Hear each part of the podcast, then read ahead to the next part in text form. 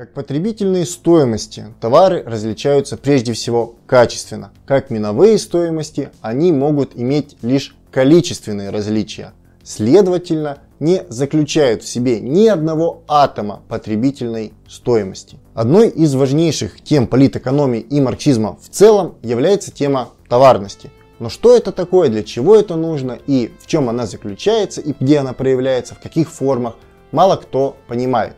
Потому, несомненно, важно раскрыть эту тему более подробно и качественно. Начнем. Что есть товарность? Товарность, она же товарное производство, это форма общественного производства, при которой продукты производятся не для собственного потребления, а для обмена. Она проявляется тогда, когда продукт труда выступает в качестве товара, который обладает внутренней двойственностью. Например, товар стол. Есть в себе одновременно стол и не стол. Что это значит? Как полезная вещь, как потребительная стоимость, способна удовлетворить человеческую потребность, он есть стол. Но как стоимость он всего лишь некоторое количество овеществленного абстрактного человеческого труда, которое в данном случае выступает в форме стола, но не есть при этом сам стол, то есть не стол. При товарности общественные отношения между участниками общественного производства всегда проявляются как отношения вещей, а следовательно люди поступают так, как того требуют законы движения вещей. По своей природе товарность способна к мимикрии – она, подобно хамелеону, может приспосабливаться к изменяющимся условиям. В новых условиях развивается содержание товарности, поэтому последняя, удерживая старые формы, находит новые формы, которых новые производственные отношения проявляются как отношения вещей. Возьмем как пример простое товарное производство. Ремесленник собственным трудом, используя собственные средства производства, в условиях общественного разделения труда создает определенный предмет потребления, который вполне естественно является его собственностью. Его ремесленное производство охватывает весь, ну или почти весь процесс труда, от вещества природы до созданного предмета потребления – покидающего производство и поступающего в потребление людей. Такое самозамкнутое производство делает этого ремесленника царем и богом в его ремесленной мастерской, где он сам по себе господин, где он независим от производств других товаропроизводителей и эта независимость порождает технологическое обособление ремесленного производства. В то же время труд любого товаропроизводителя односторонен, ибо он создает всего лишь один или несколько видов товаров – в то время как его потребность весьма разносторонняя. И для удовлетворения всех своих потребностей он с естественной необходимостью должен обменивать произведенный им товар или товары на другие товары таких же товаропроизводителей, вступая тем самым с ними в товарообменные отношения. Но данные отношения, во-первых, возникают по окончании процесса производства, и во-вторых, проявляются в товарообмене как отношения обмениваемых вещей. Что же, ремесленник стал расти, получать некий капитал, нанимать подмастерьев, и со временем с весьма простого товарного производства выросла капиталистическая мануфактура, которая и становится товаропроизводителем вместо ремесленника. А поскольку сохраняется частная собственность, постольку отношения между товаропроизводителями по-прежнему остаются товарными.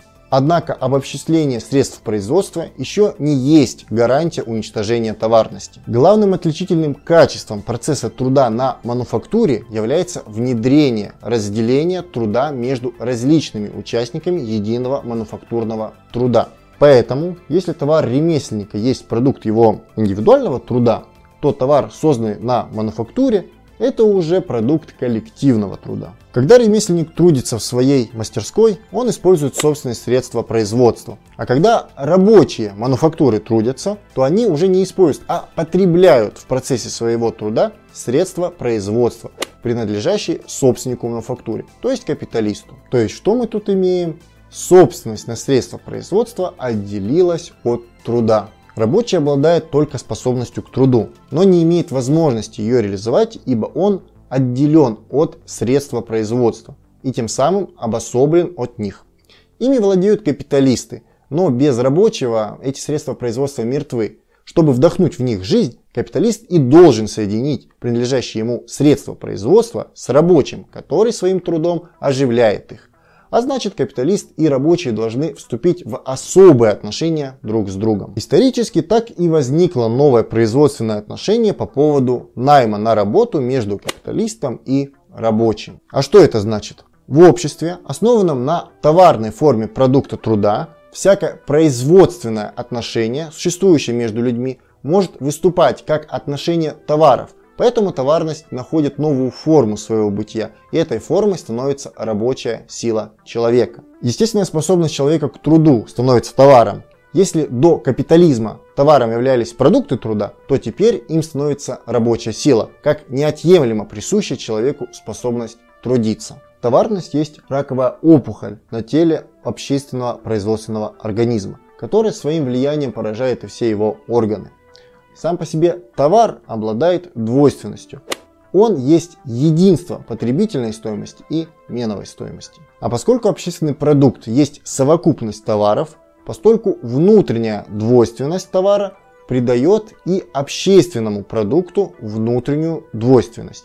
А именно то, что он есть единство совокупности потребительных стоимостей и совокупности миновых стоимостей. Присущее товару его внутреннее единство противоположностей находит свое внешнее выражение в отношении товара и денег. Общественный продукт также находит внешнее выражение своей двойственности. С одной стороны, он есть совокупный продукт, как совокупность товаров, а с другой валовый продукт, то есть некоторое количество денежного материала, в котором находит свое выражение совокупная стоимость общественного продукта. Но данное количество денег существует лишь в идее. Они есть лишь мысленно, их нет в действительности. Они существуют только в виде записей в плановых бухгалтерских и статистических документах.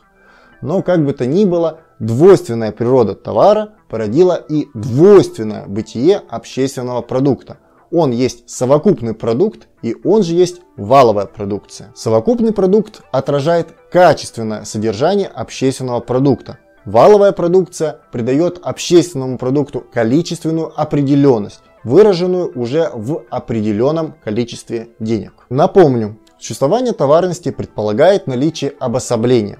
В условиях простого и капиталистического товарного производства это обособление выражается в частной собственности товаропроизводителя. Тот факт, что рабочая сила стала товаром, связано с отделением и тем самым обособлением рабочего от средств производства. Подведем итог.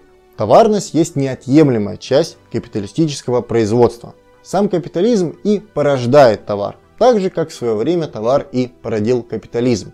При капитализме все становится вещью, все есть товар. Человек, труд, любовь, честь, все что угодно. Товар при капитализме – это само отражение меновой стоимости, то есть лишь выражение отношения этого товара к другим через третий эквивалент или напрямую. Увы, но товарность не была в полной мере вытеснена с советской экономики.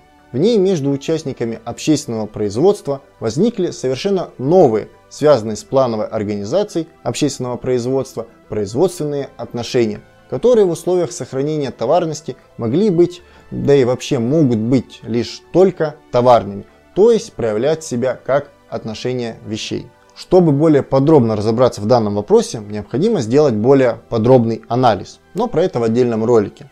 В дальнейшем я продолжу эту тему более конкретно, углублюсь в недра советской плановой экономики и, опираясь на труды Ивана Михайловича Потапенкова, покажу, что советская плановая система увы, но так и не смогла преодолеть товарность. А на сегодня все. Задавайте вопросы в комментариях, ставьте лайки, подписывайтесь на канал, жмите колокольчик, делитесь этим видео в соцсетях. Удачи!